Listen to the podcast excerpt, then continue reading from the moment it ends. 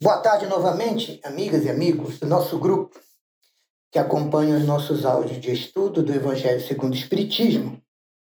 Continuemos nossas sugestões de entendimento sobre o capítulo 27, Pedi e Obtereis. Estudaremos agora neste áudio os itens 5 até 8, com o mesmo tema, eficácia da prece. Primeiro, um pensamento de Jesus registrado no Evangelho segundo Marcos, capítulo 11, versículo 24, que diz assim: Seja o que for que peçais em vossas preces, crede que o obtereis, e vos será concedido o que pedirdes. Marcos 11, 24.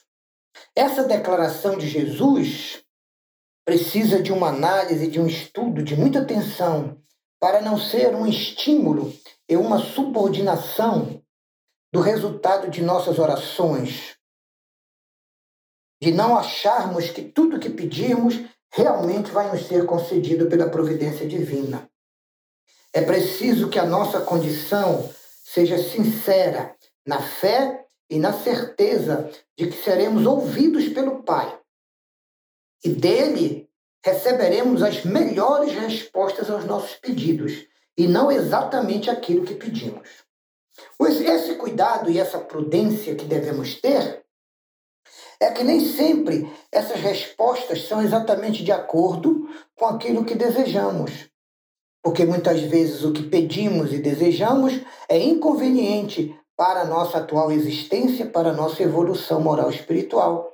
Pois Deus, a providência, os bons espíritos sabem muito melhor do que nós o que é que nos convém e o que é que nos ajudará ou nos atrapalhará na passagem da nossa vida pela terra. Há quem conteste a eficácia da prece, afirmando, segundo eles, que conhecendo Deus as nossas necessidades, antes que a gente a Ele peça, é inútil se torna, é inútil pedirmos por elas. Esses afirmam que, achando-se tudo encadeado por leis eternas e imutáveis no universo, não pode as nossas súplicas, de maneira nenhuma, alterar, modificar os decretos divinos. Mas será que é exatamente assim? Claro que não. É verdade que há leis naturais e imutáveis que não podem ser anuladas ao capricho de cada um. Isso é verdade. Mas daí a acreditar que todas as circunstâncias da vida estejam pré-programadas e submetidas a uma fatalidade, vai grande distância.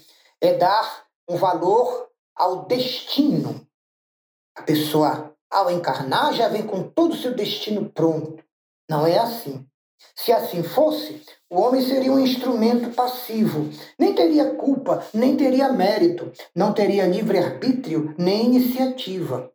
E todos, como eu falei, já reencarnariam com tudo que lhe iria acontecer na vida totalmente decidido e traçado. Ora, nesse caso, só nos caberia curvar a cabeça ao julgo dos acontecimentos, sem sonhar sequer em evitá-los. Deus nos deu a razão e a inteligência. Para quê? Para utilizarmos a nosso favor e em benefício da vida. Deus nos deu a vontade para querermos e buscarmos o que nos convém, o que precisamos, o que gostamos. Deus também nos deu a atividade para sermos proativos. Somos livres para decidirmos como agir de uma forma ou de outra, segundo o nosso livre-arbítrio, o nosso discernimento e a nossa experiência. Há, pois, ocorrências fatos, eventos que nos escapam à vontade e aos nossos planos. Isso é verdade. Mas a maioria dos elementos que nos cercam, a maioria das nossas vivências, somos nós que optamos, escolhemos e decidimos. É possível, então, que Deus atenda a alguns pedidos nossos, mas a outros não, porque Ele sabe que não nos convém neste momento. E isso não vai perturbar de maneira nenhuma a imutabilidade das leis de Deus, porque elas regem o conjunto. tudo está subordinado à sua vontade e às suas leis. Ao dizer Jesus, concedido vos será o que pedirdes pela prece, é lógico deduzirmos que basta apenas pedir para obter, sendo injusto acusar a providência se não atende a todas as nossas súplicas. Mas não é assim.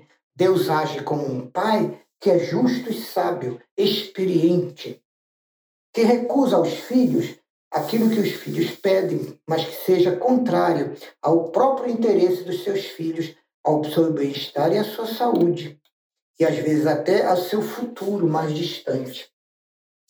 Por quê? Porque nós estamos encarnados e só vemos o presente, o momento atual. Ora, se o sofrimento for de utilidade para a felicidade nossa no futuro, Deus nos deixará sofrer. Ele age dessa maneira como um cirurgião. Para evitar que a infecção se espalhe, ele deixa que o doente sofra as dores e os incômodos de uma cirurgia de emergência, mas que logo vai trazer a cura e vai acabar com o seu problema de saúde. Agora, se nós pedirmos, Deus nos concederá sempre coragem, paciência e resignação. Então devemos pedir forças e virtudes para desenvolvermos, porque com elas saberemos enfrentar, superar e vencer, ou mesmo sofrer tudo aquilo que precisamos passar como experiência na atual vida.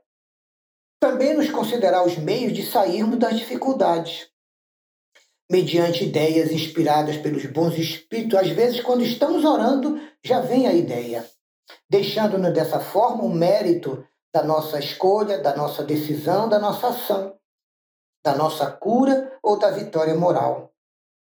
Ele assiste aos que ajudam a si mesmos, conforme a máxima: ajuda-te, que o céu te ajudará.